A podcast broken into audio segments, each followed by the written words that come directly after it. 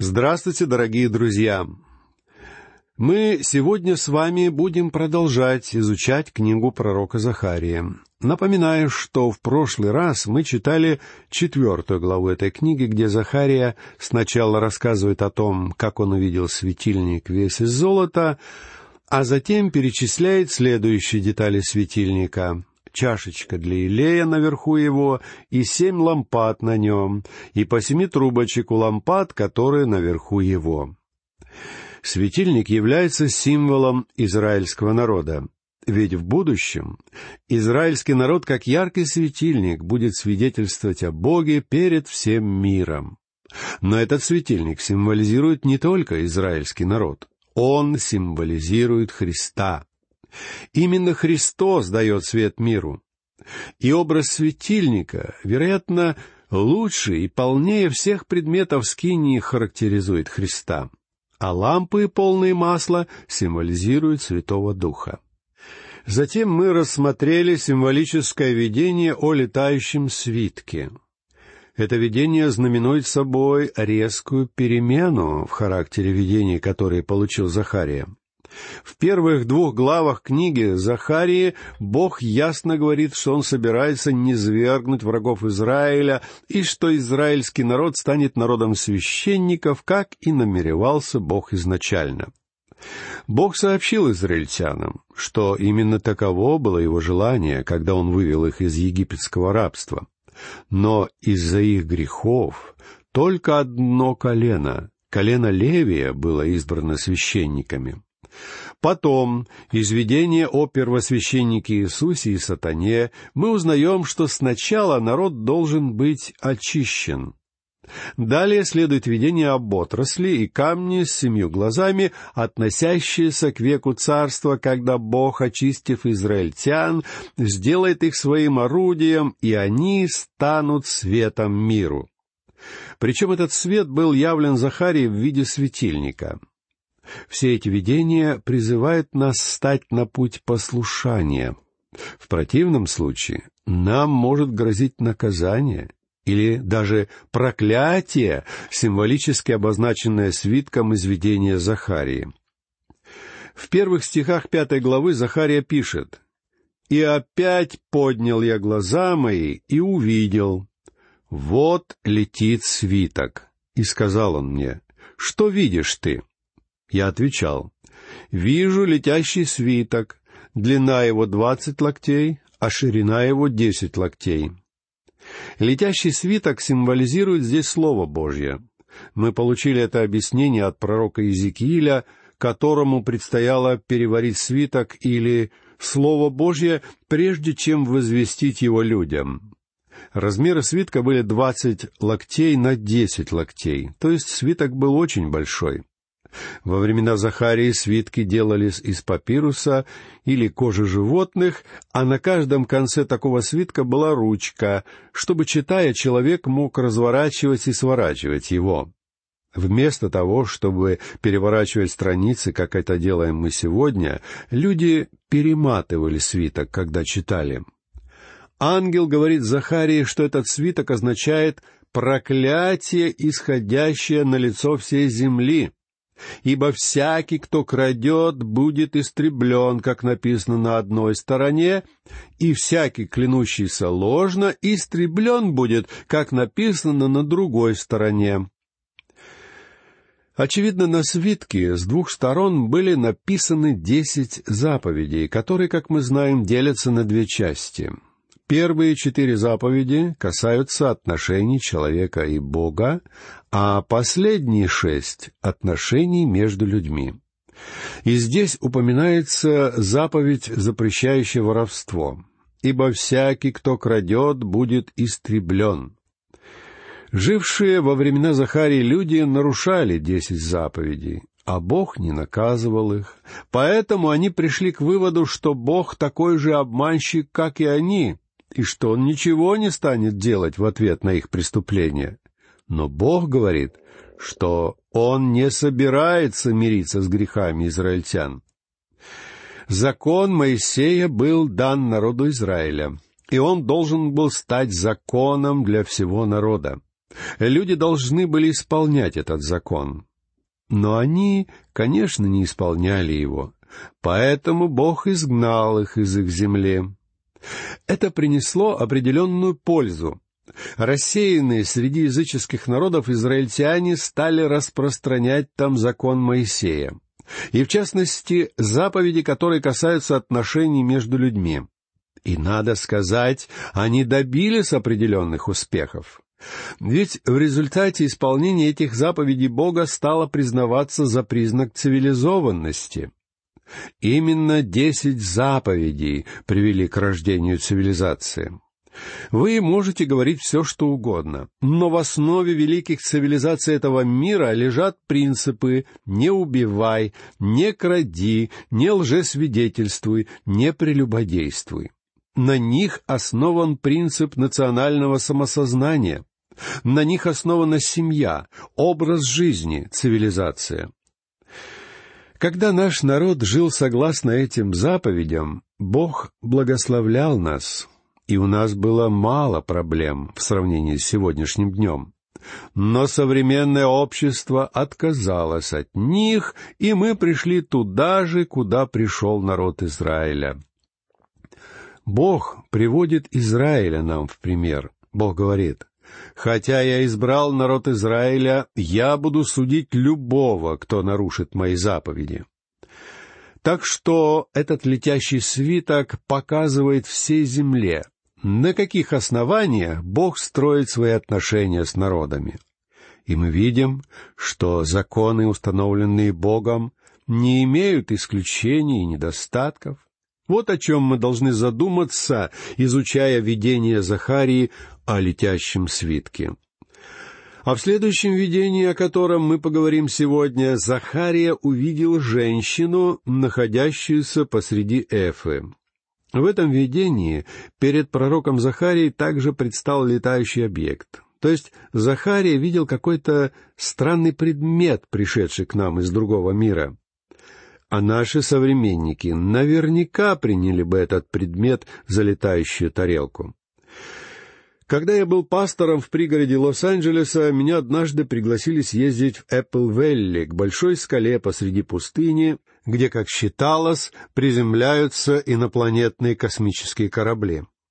Мне сказали, что меня даже покатают на летающей тарелке. Но я туда не поехал по двум причинам. Во-первых, я не был уверен, что там есть летающие тарелки. Такой уж я скептик. А во-вторых, я боялся, что если я туда приеду и меня запустят в одну из таких тарелок, то потом я не смогу оттуда выбраться, ведь мне никто не обещал, что я вернусь обратно. Так что я туда не поехал. Я действительно очень недоверчиво отношусь ко всем подобным измышлениям, но есть люди, которые искренне верят в инопланетян, приземляющихся в тех краях. Хотя, надо признаться, после того случая я много раз проезжал мимо этой большой скалы, и не знаю почему, но всегда прибавлял скорость. Но вот мы читаем, что в видении перед пророком Захарией предстал летающий объект. А вы, наверное, помните, как я сказал в начале нашего изучения книги Захарии, что это одна из апокалиптических книг Библии. Она полна небесных, духовных, возвышенных символов. Иначе говоря, ее автор видел вещи, происходящие вне нашего мира, и потому, в случаях, когда мы встречаемся в ней с упоминаниями о непонятных природных феноменах, нам следует избегать, с одной стороны, фанатизма, а с другой — материализма. Итак, приготовьтесь прочесть описание нового видения. Сейчас мы встретим первого в мире космонавта. Хотите верьте, хотите нет, но мы с вами увидим женщину в летательном аппарате. И этот летательный объект назван Эфой, а Эфа — это, как мы знаем, емкость, в которую входила одна Эфа муки. Послушайте пятый стих пятой главы. «И вышел ангел, говоривший со мной, и сказал мне, «Подними еще глаза твои и посмотри, что это выходит». Глаза Захарии по-прежнему открыты, и он не спит. Ангел-толкователь обращается к нему и говорит, «Посмотри, пожалуйста, сюда». А вот шестой стих. «Когда же я сказал, что это?» Он ответил, «Это выходит Эфа». И сказал, «Это образ их по всей земле». Захария спросил, что это, и его вопрос вполне понятен. Конце концов, он увидел первого космонавта в своей жизни и не понимал, что это такое. Должно быть, вы знаете, какое волнение охватило всех людей, когда Юрий Гагарин отправился в космос. Это путешествие было недолгим, но он был первым человеком в космосе. А здесь мы видим женщину в космосе, и Захария просит объяснений. «Это выходит Эфа», — отвечает ему ангел. Эфа — это мера сыпучих тел чуть больше тридцати пяти литров. На Эфы мерили муку и ячмень. Вот почему Эфа была символом торговли. Читаем далее, послушайте седьмой стих. «И вот кусок свинца поднялся, а там сидела одна женщина посреди Эфы. Это видение о продолжении суда над Израилем за грехи и преступления. Речь идет о тысячелетнем царстве, эпохе, когда грех и скверна будут устранены с лица земли. Это видение символизирует также суд над Вавилоном, который состоится перед установлением тысячелетнего царства. Сравните эти слова Захарии с текстом 18 главы Откровения, где представлен суд над Торгашеской империей Вавилона. А кроме того, вам будет полезно заглянуть и в предыдущую, 17 главу, где говорится о суде над религиозным Вавилоном. Бог будет судить людей за сребролюбие. Ведь Он заповедал людям не делать из денег идола, и Он будет судить их за их любовь к деньгам и за жадность, которая часто бывает свойственна торговцам. Так вот, здесь Захария видит кусок свинца, самого тяжелого металла, который часто использовался торговцами в качестве гири. Мы обнаруживаем, что одним из величайших грехов израильтян, вернувшихся из Вавилона, была ненасытная любовь к деньгам, жажда материальных богатств. Вы, должно быть, помните, что Неемия столкнулся с этой проблемой, когда его соплеменники одалживали деньги своим братьям под очень высокие проценты. Ростовщичество вообще было запрещено законом Моисея, и Неемия исправил положение вещей. А в последней книге Ветхого Завета, в книге Малахии, изображена жизнь на израильской земле после того, как храм был построен. И Малахия задает нам вопрос, может ли человек ограбить Бога? Так вот, поверьте мне, Бог ответил на этот вопрос. Он сказал, что весь народ ограбил его, потому что люди были виновны в сребролюбии. Они копили богатство для себя, и они были готовы даже ограбить Бога и навредить своим братьям ради своего обогащения. Вот что творилось в земле обетованной в дни Захарии. И Бог через пророка объяснил, что намеревается удалить дух любостяжания из своей земли. Захария пишет далее. «И там сидела одна женщина посреди Эфы». Когда в Писании мы видим женщину, занимающуюся не своим делом или находящуюся не на своем месте, это символ зла. Например, в притче, которую рассказал Господь в Евангелии от Матфея, глава 13, стих 33, говорится о женщине, которая положила закваску в муку. Закваска символизирует зло, а зло уподобляется закваске на протяжении всего Слова Божьего. А в другом месте в книге Откровения, глава 2, стих 20, говорится, что в церкви Фиатиры была жена Иезавель, называющая себя пророчицею. То есть она была религиозным лидером. И в главе 17 Откровения упоминается великая блудница, в обоих случаях эти персонажи обозначают зло. Что касается видения Захарии, то в нем женщина символ израильского народа, который увлекся торговлей. Бог хочет благословить израильтян, но сначала он должен разобраться с ужасным грехом любостяжания. Послушайте восьмой стих.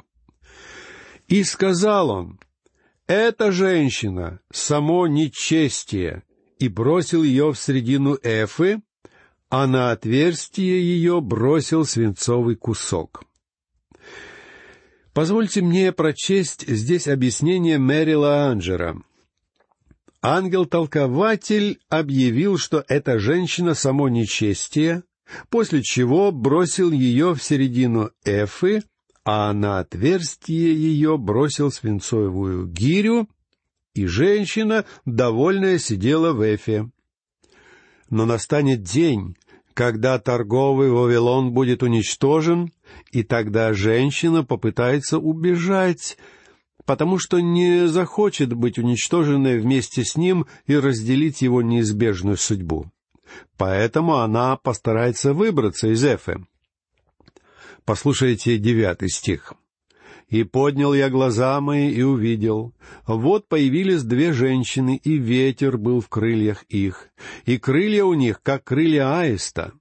И подняли они Эфу и понесли ее между землею и небом».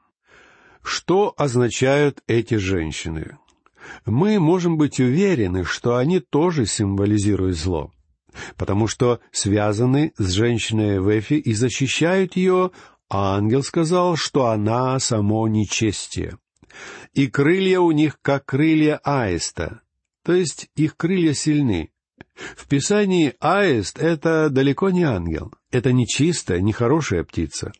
Послушайте стихи десятый и одиннадцатый. «И сказал я ангелу, говорившему со мною, Куда несут они эту эфу?